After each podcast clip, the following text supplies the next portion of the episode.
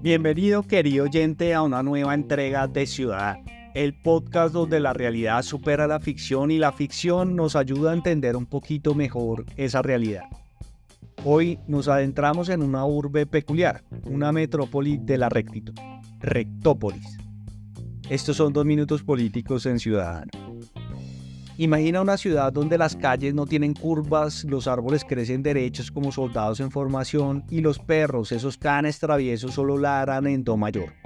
Pero lo más curioso de Rectópolis no son sus edificaciones ni su planeación urbana, sino sus habitantes, los rectos. En Rectópolis, ser recto es más que una postura física, es un estilo de vida los rectos espirituales meditan en línea recta, sus mantras son listas de supermercado porque ¿qué puede ser más espiritual que encontrar la última lata de atún en oferta? Los rectos políticos por su parte prometen caminos directos hacia el progreso sin desviaciones, aunque a veces terminen chocando contra la pared de la realidad.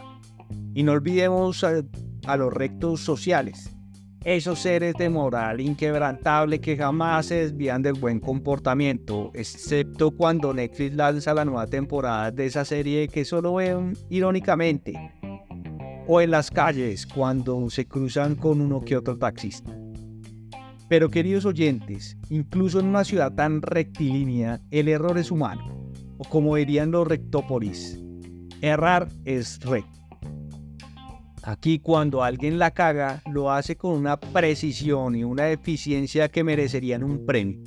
Imagina equivocarte en tu declaración de impuestos con tal exactitud que el gobierno te devuelve dinero por el mero arte de tu error. En Rectópolis las disculpas son tan formales y estructuradas que necesitas un índice para navegarlas. Querido afectado, Véase el apartado 2.3 de mi disculpa, subdirección mi sincero arrepentimiento, párrafo segundo, donde detallo mi plan de acción correctivo que incluye tres actos de constricción y dos buenas acciones a ser completadas antes del cierre fiscal. Ah, pero no todo es tan serio en Rectópolis. El humor recto es una forma de arte chistes tan directos y punzantes que podrían cortar el aire. Y sabes que en una ciudad donde todo es recto, el camino más rápido entre dos puntos siempre es una carcajada.